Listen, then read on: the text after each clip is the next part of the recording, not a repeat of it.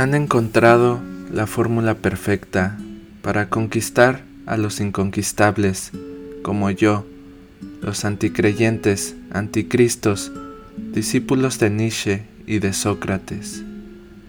El sol le pegaba recio en la cara y los ojos se le iluminaron, y una sonrisa se le salió de la boca cuando las vio acercándosele con el libro sagrado que ha reinado por más de dos mil años a la humanidad. Ya habían atrapado a otra presa, pensé, mientras todo miraba, y es que esa estrategia sí funciona.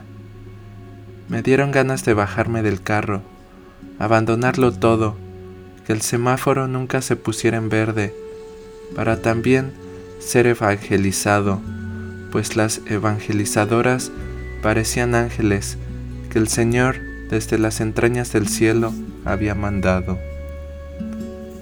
Sus faldas cubrían esos cuerpos sagrados que nunca han pecado, pero que el instinto animal incita a hacerlo.